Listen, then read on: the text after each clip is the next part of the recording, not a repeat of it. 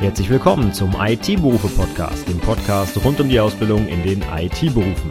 In dieser Episode geht es um eine Ergänzung zur Prüfungsvorbereitung auf Teil 1 der gestreckten Abschlussprüfung. Viel Spaß!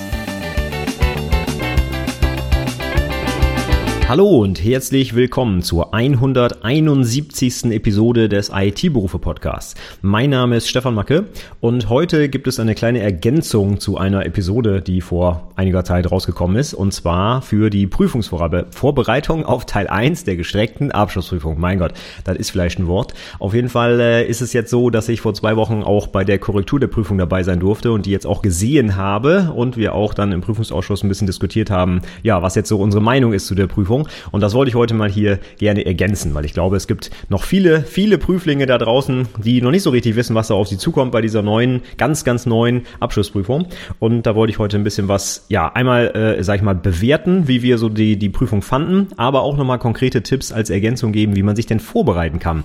Darüber habe ich vor einiger Zeit ja die Episode aufgenommen. Da habe ich ganz viele Buchtipps auch gegeben, was man da durcharbeiten sollte. Und das gilt auch weiterhin, keine Frage.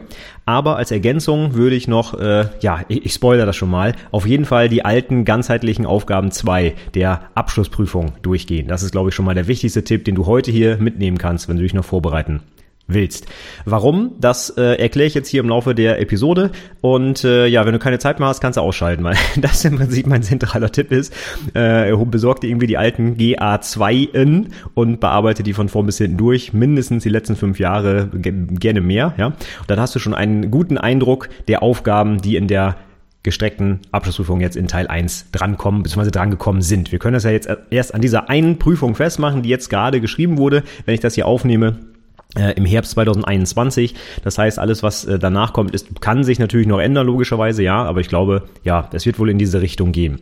Also von daher, wenn du dich noch vorbereiten willst, alte GR2 durchgehen und jetzt hast du wenigstens schon eine Prüfung, die du dir angucken kannst, die wirklich geschrieben wurde. Die kann man auch dann jetzt oder bald beim U-Form Verlag kaufen. Die kann man genauso wie die alten Abschlussprüfungen natürlich dort erwerben und äh, dann hast du auf jeden Fall schon mal eine echte Prüfung, mit der du üben kannst. Das ist eine einzige als Stichprobe, ganz nett. Wer weiß, wie sich das in Zukunft entwickelt, aber ich glaube, für alle, die sich jetzt vorbereiten, ist das äh, die beste Strategie, da diese Prüfung ja sich anzuschauen und äh, daraus dann die die äh, die Prüfungsvorbereitung abzuleiten. So, da will ich jetzt mal im Detail heute ein bisschen drüber reden. Die erste Episode zur Prüfungsvorbereitung ist die 168. Die findest du wie immer unter itberufepodcast.de slash 168. Und die Shownotes zur heutigen Episode, kann ich auch schon mal sagen, findest du unter 171, weil das die 171. Episode heute ist. So, also jetzt Teil 2 zu dieser Prüfungsvorbereitung. Ähm, das, was ich jetzt heute erzähle, mache ich mit meinen eigenen Azubis, beziehungsweise meiner Azubine, die sich gerade auf die Prüfung vorbereitet, wirklich genau so. Das heißt, ich gebe das jetzt eins zu eins so weiter, äh, wie ich meine eigenen Azubis auch vorbereite. Ich glaube, das ist ein ganz guter Tipp. Ob das dann gut funktioniert, werde ich dann in einem halben Jahr wissen, ja, wenn die Prüfung durch ist. Aber ich gehe davon aus, dass wir so eine ganz gute Strategie haben. Ähm, ich habe das heute mal so ein bisschen eingeteilt. Zuerst gehen wir mal die Inhalte der Prüfung durch. Was kam denn überhaupt dran? Welche Fragen wurden gestellt? Wie war die aufgebaut? Dann kommen wir zu einer kleinen Einschätzung und so ein bisschen Feedback zu den Prüfungsinhalten. So wie, wie fand ich das und wie fanden auch meine, meine Prüfer und Prüferinnen, Kollegen aus dem Ausschuss diese Prüfung. Und zum Abschluss dann nochmal konkrete Tipps, wie du dich vorbereiten kannst und solltest. Kleiner Spoiler, den gab es ja schon GA2. Ich habe aber noch ein paar weitere Ergänzungen, Kleinigkeiten, äh, um dich optimal vorzubereiten auf diese Prüfung. Dann würde ich sagen, fangen wir doch erstmal an mit den Inhalten. Was kam denn überhaupt dran? Also ich werde jetzt nicht, keine Angst, in den nächsten Jahren jede IHK-Prüfung Sommer, Winter und jetzt gibt's dann ja auch Frühling und Herbst, das sind nämlich genau Teil 1 der Abschlussprüfung, äh, einzeln auseinandernehmen und erzählen, was da für Inhalte dran kamen. Ich glaube, dafür uns, ist uns die Zeit zu schade, die kannst du dir einfach selber angucken. Aber diese Prüfung ist ja nun mal ganz besonders, weil es halt eben die aller, allererste war. Und alle haben natürlich gespannt darauf gewartet, was kam denn jetzt dran, was, was waren die Aufgaben, wie schwierig waren die etc. Deswegen gehen wir heute mal einmal grob die Themen durch, die abgefragt wurden. Und wie gesagt, im Detail kannst du sie dir eh anschauen, wenn du dir die Prüfung einfach online kaufst oder irgendwo besorgst. Erstmal, die Prüfung war aufgeteilt in vier Handlungsschritte. Wenn du die alten Abschlussprüfungen kennst, GA 1 und 2 nach der alten Prüfungsordnung, die hatten immer fünf Handlungsschritte. Dieses Mal gab es nur vier. Und ja, die waren so ein bisschen aufgeteilt nach Lernfeldern, würde ich mal behaupten. Es gab zumindest einen Handlungsschritt, der so den groben Oberpunkt IT-Security und Datenschutz hatte, was es jetzt nach neuer Ausbildungsordnung ja auch als separates Lernfeld gibt in der Berufsschule. Also von daher, ich denke, das war daran orientiert. Und ich habe mal versucht, für diese Handlungsschritte so ein bisschen Oberpunkte zu definieren. Der letzte Handlungsschritt, wie gesagt, IT-Security-Datenschutz. Der erste ging so ein bisschen in Richtung Projektplanung.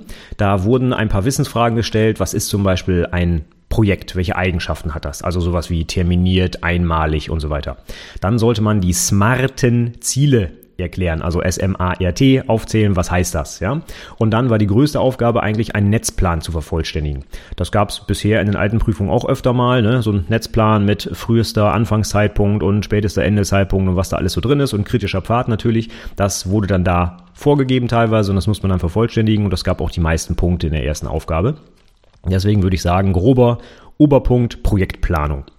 Dann kamen wir zum zweiten Handlungsschritt. Da ging es so ein bisschen um Berechnung und auch so ein bisschen um Elektrotechnik oder Elektronik. Ähm, das fand ich ganz interessant. Äh, wurde hier wohl ein, ein Schwerpunkt einmal gelegt. Ähm, großer Oberpunkt, würde ich sagen, waren Energiekosten. Gibt es ja auch als neuen Ausbildungsinhalt, dass man auch explizit nochmal darauf achten sollte, nicht so viel Energie zu verschwenden. Ist auch, glaube ich, ganz sinnvoll im Jahr 2021, ja. Und äh, darum drehte sich jetzt der zweite Handlungsschritt.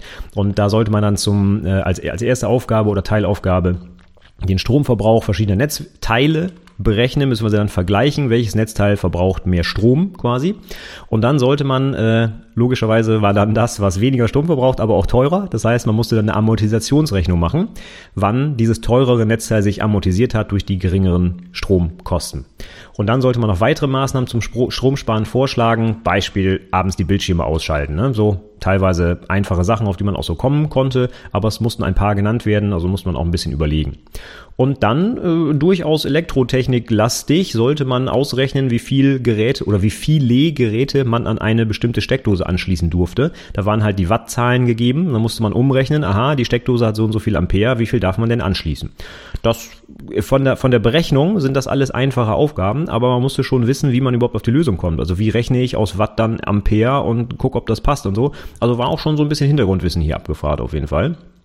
Und dann war als letzter Punkt in der Aufgabe irgendwie so ein bisschen, passt jetzt nicht ganz zu Energiekosten, äh, ein, ein PowerShell-Skript gegeben, in dem zwei Fehler versteckt waren und die sollte man dann beheben. Das heißt, der Code, das waren, wie viele Zeilen waren das? Ich sage jetzt mal zehn Zeilen, das war nicht lang. Und da drin waren halt Fehler und äh, im Rahmen des Backup-Verfahrens wurde halt irgendwie falsch gebackupt und man sollte den Fehler suchen in dem Skript.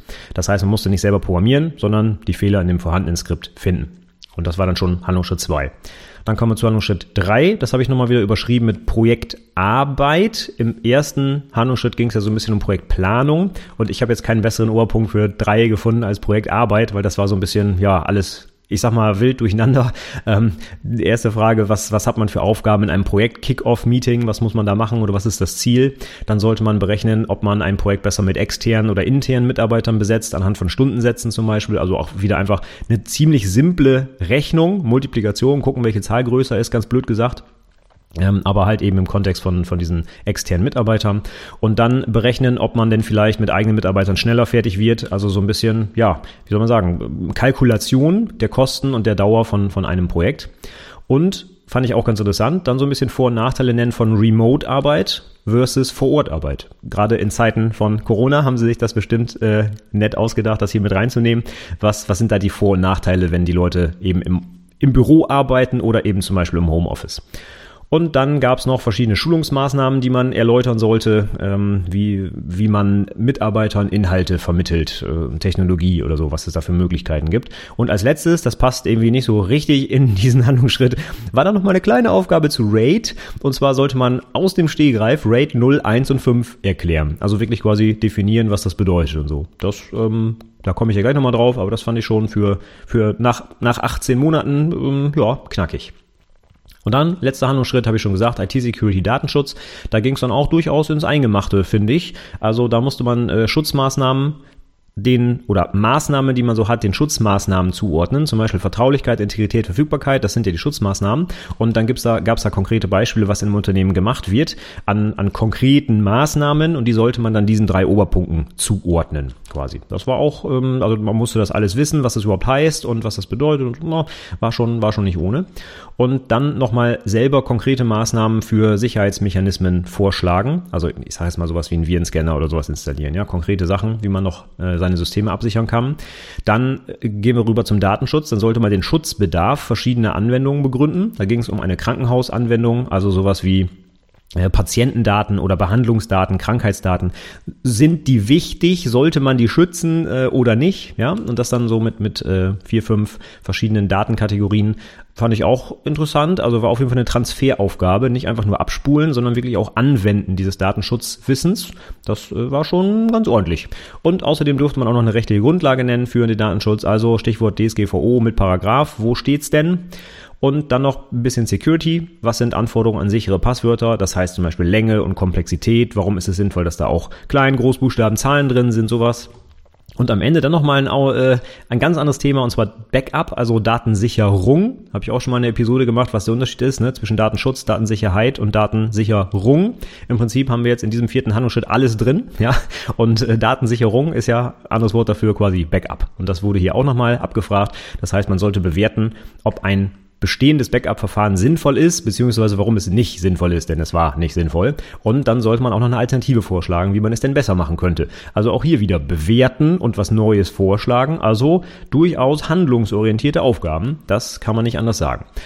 Ja, das waren also die, die Inhalte. Projektplanung mit Netzplan, dann Energiekosten mit ganz viel Mathematik und Umrechnen, dann haben wir ein bisschen Projektarbeit, auch mit Mathematik drin und halt eben vor allem diese Rate-Aufgabe und zuletzt IT-Security, also Datensicherheit, Datenschutz und Datensicherung, alles in einer Aufgabe.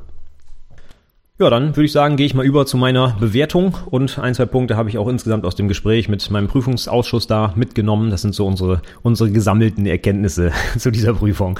Ich fange mal ganz vorne an, das war für mich nämlich noch nicht so klar.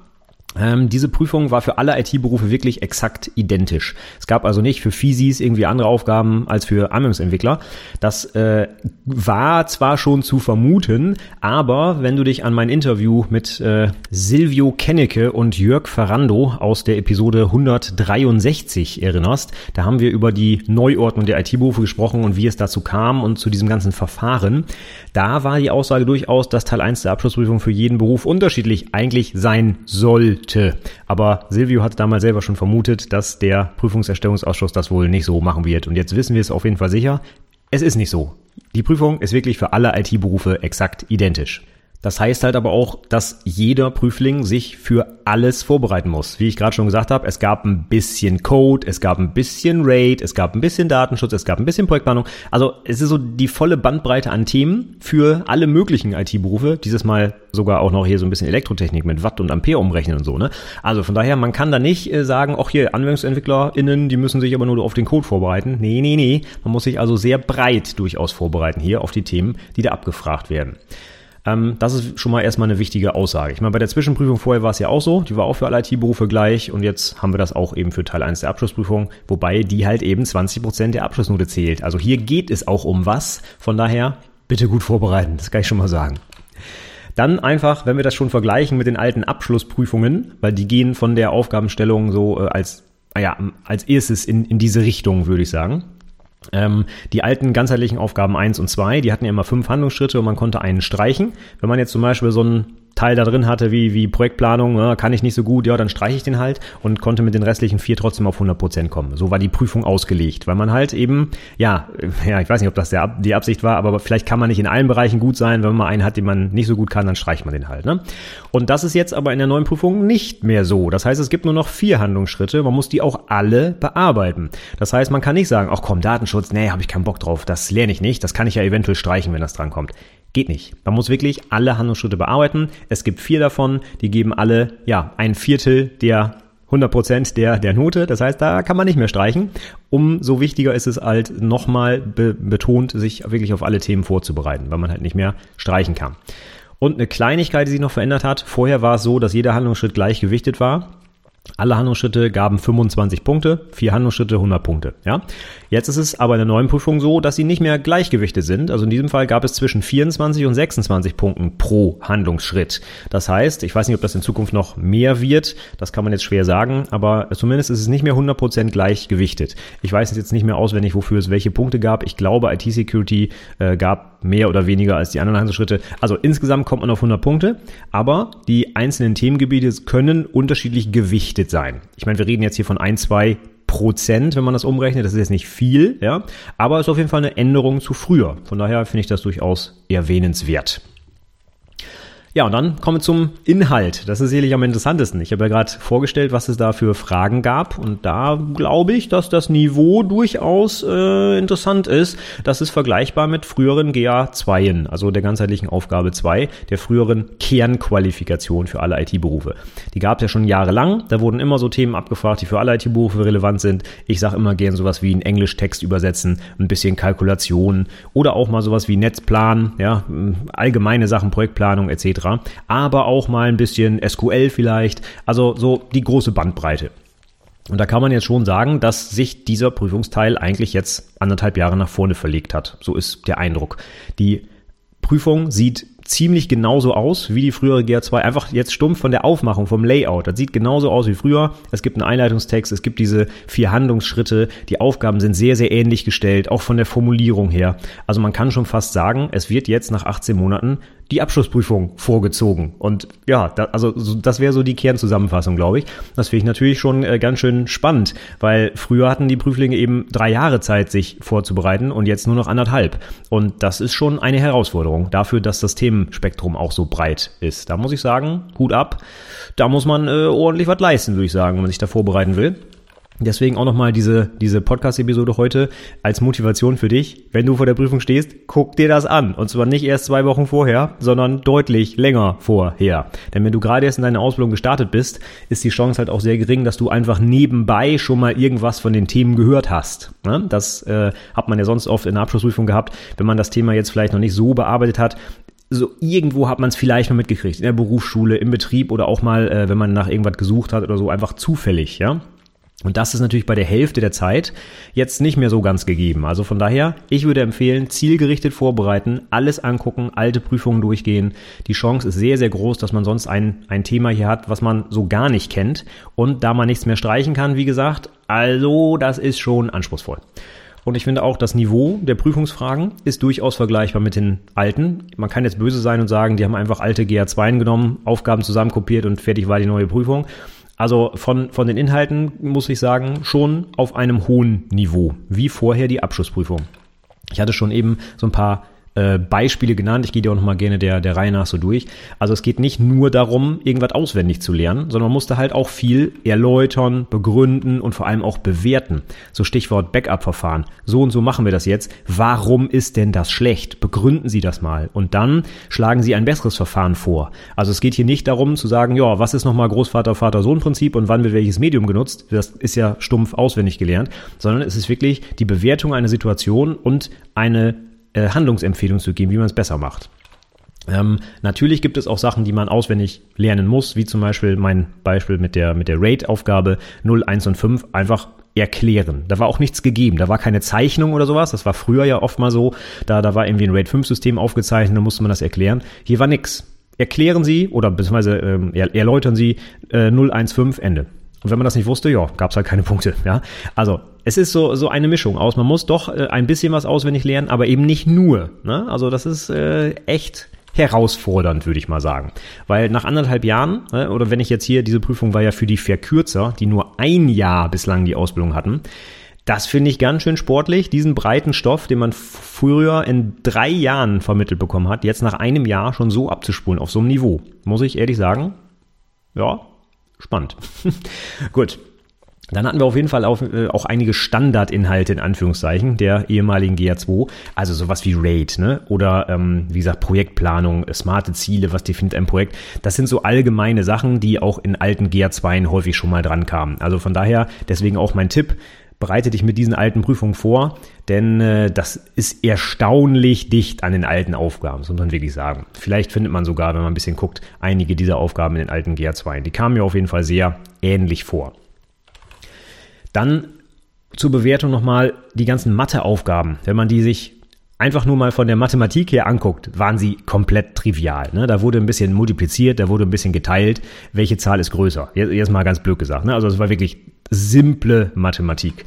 Was ich allerdings interessant finde, ist, dass man, um auf diese Mathematik zu kommen, natürlich so Hintergrundwissen haben muss. Wie zum Beispiel, wie rechne ich aus Watt Ampere für diese Aufgabe mit der Steckdose. Das heißt, da war auch nichts angegeben. Da war keine Formel vorgegeben oder sonst irgendwas. Da stand nur, Sie haben folgende Geräte, die verbrauchen x Watt. Und dann stand dahinter, Sie haben folgende Steckdose, die kann x Ampere vertragen.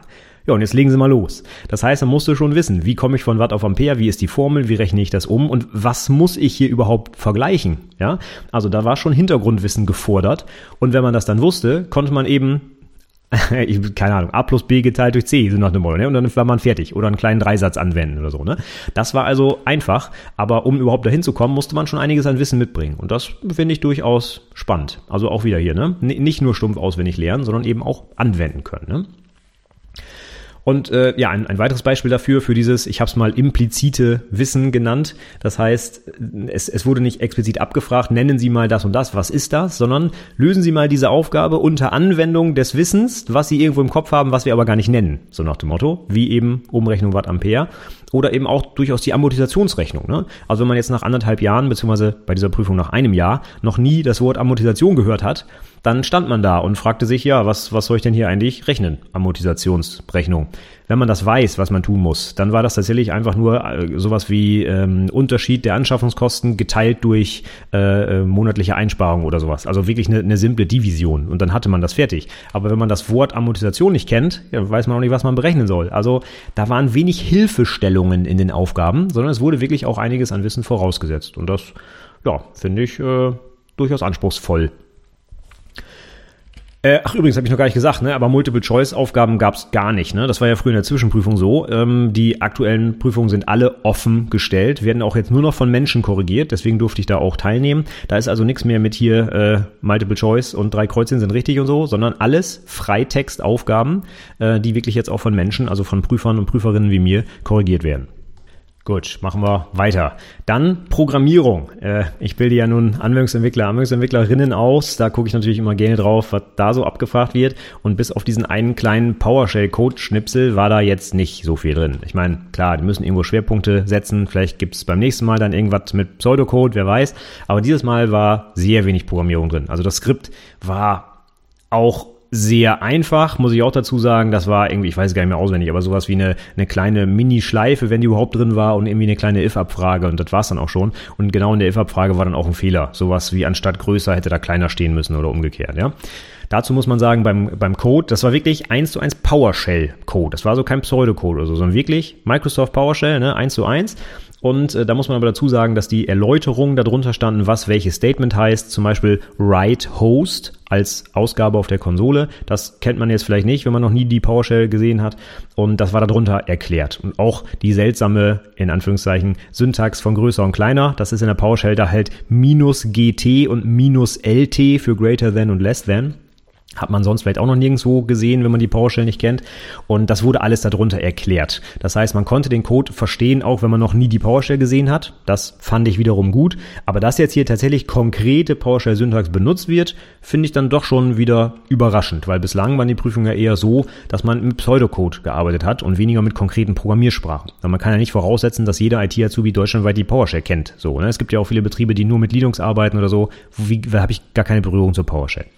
Gut, wie, wie dem auch sei, es wurde ja die Syntax daneben angegeben, also von daher man konnte das verstehen und die Fehler zu finden war jetzt auch, wenn man Anwendungsentwickler ist, relativ easy. Okay, man hat gesehen, hier muss statt größer kleiner stehen und der andere Fehler war irgendwie, anstatt geteilt durch 100 stand da geteilt durch 1000. Also da kann man schon drauf kommen, auch wenn man kein Anwendungsentwickler ist, ja, und als Anwendungsentwickler ist das wahrscheinlich auch wieder eine triviale Aufgabe, bin ich ganz ehrlich. Ähm, ja, aber wie gesagt, also die, diese, diese Aufgabe war, wenn ich sie bewerten würde, eher Fisi-lastig, würde ich sagen, weil es halt ein PowerShell-Skript war und auch noch eine Anwendung für, ein Anwendungsfall für Fisis ist, nämlich irgendwie Backup-Speicherplatz berechnen oder irgendwie so, darum ging's. Das heißt also für Anwendungsentwickler, Hardcore-Themen war in dieser Prüfung eigentlich nichts drin, weil das Skript und der, der ganze Kontext dieser Aufgabe war eher, glaube ich, bezogen auf die Systemadministration.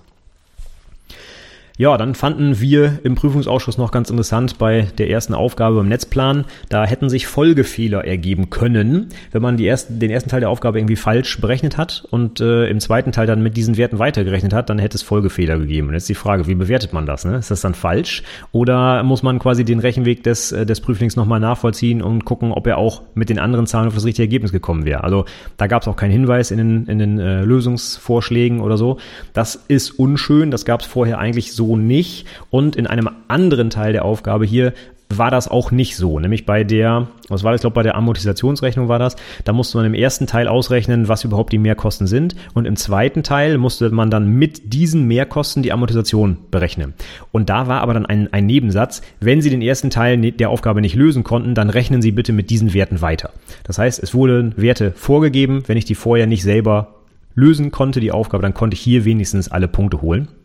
Und das war bei der ersten Aufgabe nicht der Fall. Da ja, muss man dann schon gucken, wie bewerten das die Prüfer. Ne? Wenn man jetzt äh, Leute hat oder Prüferinnen, ähm, die da wirklich hart auf die Zahlen gucken, dann gibt's da vielleicht Punktabzug, denn vielleicht machen die sich nicht die Mühe, das alles nochmal nachzurechnen mit geänderten Zahlen. Also ja, wie dem auch sei, äh, auch, wie dem auch sei, auf jeden Fall auch eine Neuerung im Vergleich zu, zu anderen Prüfungen. Habe ich so noch nicht gesehen, dass es da so Folgefehler geben konnte.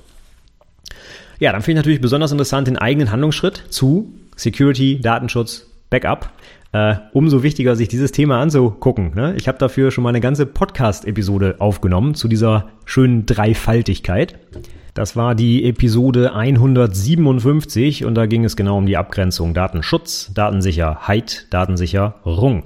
Da würde ich dir dringend ans Herz legen, dir das nochmal anzugucken. Es gab, wie gesagt, einen eigenen Handlungsschritt dafür, in dem alle drei Begriffe, und zwar auch in Tiefe, ne, also mit, mit Paragraphen teilweise und eben diese Transferaufgaben und so abgefragt wurden. Also unbedingt angucken. Wichtiges Thema. Ist ja auch neu dazugekommen im, in eine, eine Neuordnung der, der äh, IT-Berufe und auch als neues Lehrenfeld, hatte ich vorhin schon gesagt. Das heißt, da gucken die jetzt wirklich drauf, dass das auch umgesetzt wird. Also von daher, heißer Tipp, dieses Triple mal genau äh, anschauen und auch vertiefen, würde ich sagen.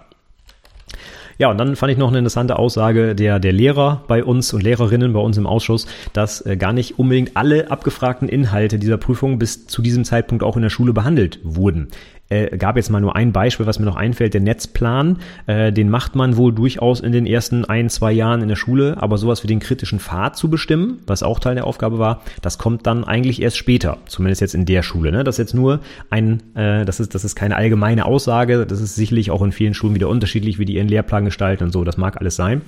Aber einfach, um das nochmal deutlich zu machen, du kannst dich nicht darauf verlassen, dass du in der Berufsschule alle Inhalte vermittelt bekommst, die du bis zu dieser Prüfung kennen musst. Das kann sein, dass da einfach nicht alle Inhalte drin sind, weil es zeitlich gar nicht möglich ist. Von daher, du bist dafür verantwortlich, dich vernünftig vorzubereiten. Natürlich in Zusammenarbeit mit deinem Ausbildungsbetrieb, die werden sich da sicherlich unterstützen, Ausbilder, Ausbilderin, aber Du hast auch eine Eigenverantwortung zu schauen, welche Themen habe ich denn noch nicht bearbeitet, welche muss ich mir nochmal angucken. Und in meiner anderen Episode, 168 war es ja, wo ich nochmal genau den Tipp gebe, welche Literatur du dir durcharbeiten solltest und angucken solltest, ähm, da findest du auch alle Themen, die in der Prüfung drankommen können. Die habe ich mir ja nicht ausgedacht oder irgendeine Schule, sondern diese stehen in der Berufsverordnung. Die kannst du dir eins zu eins angucken, welche Themenbereiche das sind. Und diese ganzen Themenbereiche musst du dir drauf schaffen. Und wenn du siehst, ach, die habe ich gar nicht, bis ich die Prüfung schreibe in der Schule, dann ist es jetzt dein Job, dir das anzugucken. Weil äh, am Ende zu sagen, ah, hatte ich aber nicht in der Schule, das bringt dir auch keine bessere Note ein. Ja, sondern das ist deine Verantwortung. Und gerade jetzt als jemand, der vielleicht als einer der ersten die Prüfung hier schreibt, ist das eben auch noch viel Eigenrecherche eventuell, eigenes Lernen, weil die Schulen und auch die Betriebe natürlich, muss ich auch ehrlich sagen, noch nicht so darauf eingestellt sind, auf diese Prüfung dich vorzubereiten. Es war ja, wie gesagt, die aller, allererste. Von daher, gerade wenn du jetzt zu diesen ersten Prüflingen gehört, gehörst, Du hast auch eine Eigenverantwortung. Kümmer dich bitte und verlass dich nicht darauf, dass Betriebe und oder Schule dich darauf vorbereiten. Ja? Wenn du gute Ausbilder, Ausbilderinnen hast, dann werden die natürlich ihr Bestes tun und sich zum Beispiel sowas wie hier auch anhören und angucken, wie sie dich am besten vorbereiten können. Aber wenn das vielleicht bei dir nicht so gut ist, dann äh, kümmere dich selbst. Ich sag's nochmal, deine eigene Verantwortung. Denn denk dran, 20 Prozent der schriftlichen Abschlussnote so viel zählt diese Prüfung hier. Das kann man nachher nicht wegdiskutieren, wenn man da eine schlechte Note hat. Ja? Ja, und übrigens, Stichwort schlechte Noten, genauso waren bei uns auch die Ergebnisse. Also äh, ich bin ganz ehrlich, wir hatten nur fünf Prüflinge, die wir überhaupt bewerten mussten. Ja, das ist ja die vorgezogene Prüfung gewesen, also meistens Umschüler oder eben Leute, die die Ausbildung verkürzt haben. Das heißt, äh, im Vergleich zu so einer Sommerprüfung, wo wir 120 Prüflinge haben bei uns, äh, war das natürlich eine sehr kleine Menge, keine Frage. Aber dafür, dass es tendenziell eher die besseren Prüflinge sind, weil sie halt die Ausbildung verkürzen, war das Ergebnis durchaus äh, durchwachsen. Also ich verrate da jetzt keine Geheimnisse, denn die Prüfungsstatistiken kannst du dir in ein paar Wochen sowieso online angucken. Du kannst für jede IHK in ganz Deutschland ja runterbrechen, wie die Notenverteilung war. Ja, das heißt, es gibt ja so eine schöne Seite von der IHK, die kann ich auch gerne nochmal äh, von den IHKN, es gibt ja nicht die eine IHK, wo die ganzen Prüfungsergebnisse auch deutschlandweit äh, drin untergebracht sind. Da kannst du dir zusammenklicken für dein Bundesland, für für deine konkrete IHK und deutschlandweit. Du kannst dir angucken für die einzelnen Berufe, wie waren denn so die Notenergebnisse. Und ähm, bei uns war es jetzt so, dass die Noten zwischen drei und fünf lagen. Und zwar die eine fünf, die war also ganz, ganz, ganz, ganz kurz vor der sechs tatsächlich. Also das war echt heftig. Und es gab keine eins und keine zwei. Ähm, dafür, dass das, wie gesagt, eher die besseren Prüflinge waren, finde ich das schon heftig. Von daher, das unterstreicht aus meiner Sicht nochmal die Wichtigkeit, dich darauf vorzubereiten. Ich hatte in der letzten Episode 168 auch mal vorgerechnet, äh, dass du zum Beispiel gar keine Eins mehr bekommen kannst, wenn du eine gewisse Note in Teil 1 bekommst. Ich weiß gar nicht mehr, welche Prozentzahl das war. Auf jeden Fall war die gar nicht so klein. Das heißt, äh, wenn du die, ich sag's mal ganz direkt, wenn du die Teil 1 der Prüfung verhaust, dann verhaust du dir damit eventuell auch deine gesamte Abschlussnote. Und das wollen wir nicht. Und bei diesen Fällen, die wir jetzt hatten, ist das schon sehr kurz davor. Wie gesagt, ein, zwei Prozent vor der sechs. Das ist schon, also das ist schon richtig schlecht. Und da kannst du dann am Ende auch keine gute Note mehr bekommen für, für deine gesamte Ausbildung, weil dieser erste Teil der Prüfung verhauen wurde. Ne? Das ist nicht gut. Sollte als Motivation äh, dich nochmal anspornen, äh, dir das anzugucken. Und nutz gerne die Chance und guck in ein paar Wochen mal äh, auf der, äh, auf dieser, dieser IHK-Sammelseite, wo du die Noten angucken kannst, ob das deutschlandweit anders aussieht. Stand heute ist das äh, noch nicht verfügbar, sind die Ergebnisse noch nicht da. Aber ich werde natürlich auch mal reingucken und schauen, ob wir jetzt als Ausreißer nach unten in, in Oldenburg äh, am Start waren oder ob das deutschlandweit so aussieht. Ich vermute deutschlandweit, denn äh, ja, wie gesagt, war ja die erste Prüfung und für alle wahrscheinlich schwierig, sich darauf vorzubereiten. Gut, dann kommen wir jetzt zum letzten Punkt für heute und zwar, wie kannst du dich jetzt konkret vorbereiten? Was habe ich jetzt für kleine Tipps noch als Ergänzung zu Episode 168, die du dir unbedingt auf jeden Fall auch nochmal anhören solltest, wenn du die Prüfung noch vor dir hast? Das ist sicherlich äh, eine deutlichere und umfangreichere ähm, Erläuterung zur Prüfungsvorbereitung als das hier heute. Trotzdem habe ich noch ein paar Ergänzungen und wie gesagt, ich hatte schon gespoilert, guck dir die alten IHK-Prüfungen an vor der Neuordnung, die mit ganzheitlich 1 und 2 und da fokussierst du dich auf ganzheitlich 2. Die Aufgaben sind am ehesten an diesen neuen Aufgaben dran. Und wenn du da Minimum, ist meine Empfehlung, die letzten fünf Jahre durcharbeitest, dann bist du schon ganz gut dabei, würde ich sagen. Und unterschätzt das nicht. Die ist ja angelegt für 90 Minuten, so eine Prüfung. Und äh, damals durfte man ja einen Handlungsschritt streichen. Das heißt, wenn du die wirklich komplett durchbearbeitest, wirst du wahrscheinlich noch länger brauchen als 90 Minuten. Und wenn du dann einfach nur die letzten fünf Jahre machst und überlegst, dass du vielleicht viele Themen auch noch nie gehört hast und die noch recherchieren musst und so, da brauchst du schon durchaus länger für so eine Prüfung. Ich sage jetzt einfach mal nur als als Daumenregel vielleicht einen Tag pro Prüfung. Und wenn du die letzten fünf Jahre durchgehen willst, wobei es pro Jahr ja immer zwei Prüfungen gab, Sommer, Winter, dann brauchst du allein schon zehn Tage, um diese Prüfungen durchzugehen. Und du hast noch nicht mal richtig was gelernt, so, ne? Also von daher, unterschätzt das nicht, fang früh genug an. Ich nehme es, wie gesagt, jetzt hier im Herbst auf. Im Frühjahr, im März ist die nächste Prüfung. Das wären jetzt noch so vier, fünf Monate, die du Zeit hättest. Nutz das und äh, fang nicht drei Wochen vorher an. Das wird echt schwierig, kann ich dir nur empfehlen. Ja, dann würde ich mir nochmal vielleicht einen Fokus legen auf die neuen, in Anführungszeichen, Inhalte des Ausbildungsplans. Wir hatten jetzt Security Datenschutz als neues Thema, aber es gibt ja auch noch ein paar andere Themen, die entweder anders formuliert sind oder ganz neu dazugekommen sind, explizit aufgenommen. Für Anwendungsentwickler denke ich da an sowas wie Unit-Testing, was vorher irgendwie noch gar nicht so explizit genannt wurde. Und da müsstest du einfach mal gucken, in diesen ersten sieben Oberpunkten, die für den ersten Teil der Abschlussprüfung relevant sind, was gab es so vorher vielleicht noch nicht in der alten Ordnung oder was wurde umformuliert oder verändert oder wie auch immer. Und da würde ich vielleicht den Fokus drauf legen. Das ist eine persönliche Empfehlung. Ich kann das, ich kann nicht in die Zukunft schauen, ganz klar. Aber wenn man sieht, in dieser Prüfung jetzt ein kompletter Handlungsschritt für Security und Datenschutz, das ist schon auffällig. Und ich vermute, dass es in den nächsten Prüfungen, in den nächsten Prüfungen auch solche ja, größeren Handlungsschritte zu neueren Themen geben wird. Meine persönliche Einschätzung. Ne?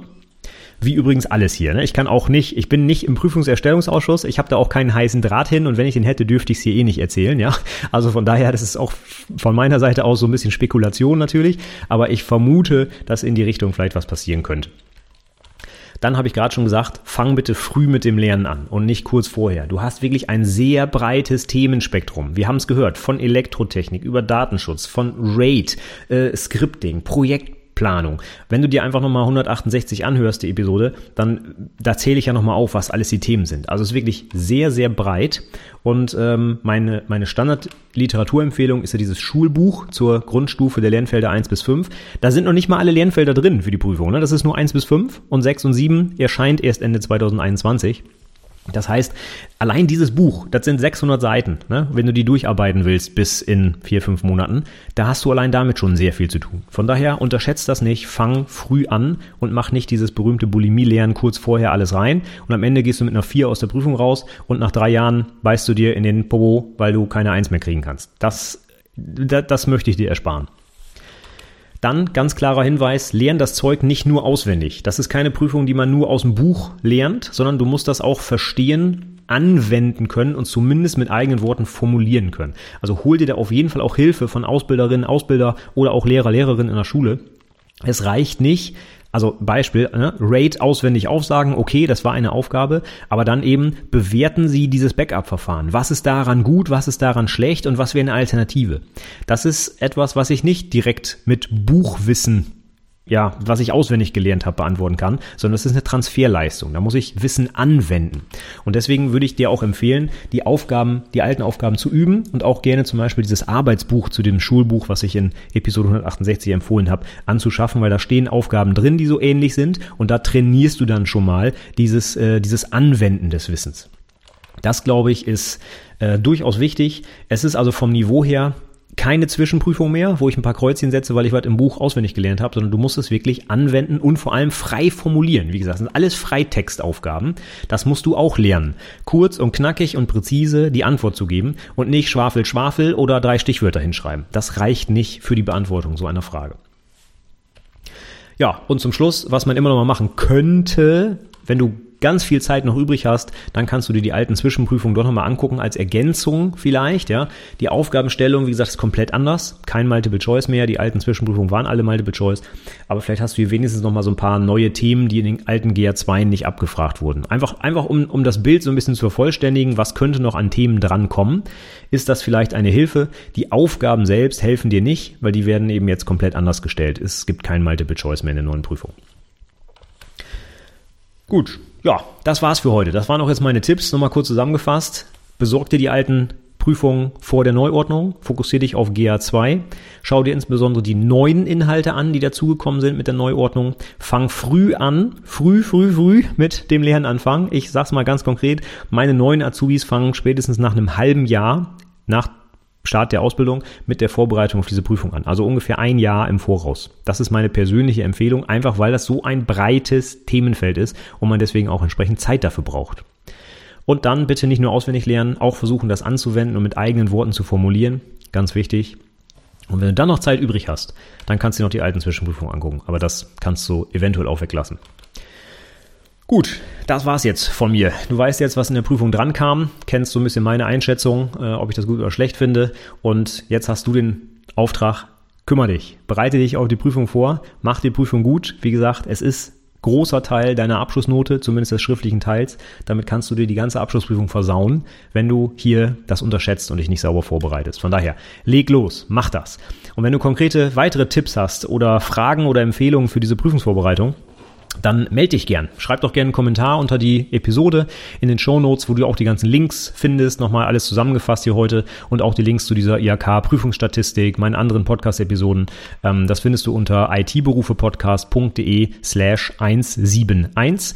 Und wie gesagt, da würde ich mich über einen Kommentar freuen, wenn du Ergänzungen hast. Vielleicht hast du selber die Prüfung geschrieben, äh, hast irgendwie ein Feedback, wie es dir dabei ergangen ist. Oder wenn du den Podcast heute ein bisschen später hörst, äh, haben wir ja vielleicht schon drei, vier, fünf Prüfungen hinter uns und wir können äh, die Inhalte hier nochmal aktualisieren aktualisieren, dann freue ich mich über deinen Post. Gerne als Kommentar, dann sehen es halt auch andere. Ansonsten kannst du mich auch bei LinkedIn, Xing, Facebook, Instagram, wo auch immer kontaktieren, wie du willst. Und als letzten Punkt nochmal, gerade weil wir es hier äh, heute über die Prüfungsvorbereitung äh, gesprochen haben, du kannst auch gerne meinen Newsletter abonnieren. Da habe ich in einer der früheren Episoden auch schon mal erzählt, was ich da aktuell mache. Da biete ich eine Ausbildungsbegleitung per E-Mail an, sodass du über die drei Ausbildungsjahre hinweg jeden ja eigentlich jede Woche aktuell eine kurze E-Mail bekommst mit so ein paar aktuellen Inhalten. Und tatsächlich gerade im Ausbildungsjahr 2 geht es natürlich hauptsächlich um diese Prüfungsvorbereitung. Welche Literatur kannst du nehmen, wann solltest du anfangen, wie machst du dir einen Lehrplan etc. Das heißt, wenn ich dir da helfen soll und das ist alles komplett kostenfrei, dann kannst du dich einfach unter itberufepodcast.de slash newsletter dafür anmelden, E-Mail-Adresse eingeben und äh, dann geht das los. Kannst dich jederzeit auch wieder austragen, wenn es dir nicht mehr weiterhilft. Und das ist wirklich eine Ausbildungsbegleitung über die drei Jahre hinweg. Und wie gesagt, Schwerpunkt im zweiten Ausbildungsjahr ist dann eben diese Prüfungsvorbereitung. Aber es gibt auch schon im ersten Ausbildungsjahr die ersten Hinweise drauf, denn wie gesagt, ich mache das mit meinen eigenen Azubis ja auch schon nach einem halben Jahr in der Ausbildung. Das heißt, wenn du auch gerade angefangen bist, ähm, wird dir das sicherlich auch weiterhelfen. Und wenn du gerade Ausbilder bist, auch das äh, habe ich gemerkt, gibt's ja hier in, in, in meinem Publikum, da werde ich genau äh, diese Prüfungsvorbereitungsinhalte auch so aufbereiten, dass sie Ausbilder und Ausbilderinnen gerecht passend zum jeweiligen Zeitpunkt rauskommen. Also ich glaube, es ist für alle, die irgendwie mit den IT-Berufen in der Ausbildung zu tun haben, interessant. Einfach, wie gesagt, anmelden kostet nichts und du kannst sie auch austragen, wenn du kein Interesse mehr daran hast. Ja, ich würde sagen, das war's für heute. Ich wünsche dir ganz, ganz viel Erfolg und auch ein bisschen Glück bei den, äh, bei den Inhalten deiner Prüfung Teil 1. Ich hoffe, dass du die gut machst und wie gesagt, ich würde über dein Feedback freuen, wenn du noch was zu ergänzen hast. Ansonsten sage ich für heute vielen Dank fürs Zuhören und bis zum nächsten Mal. Tschüss!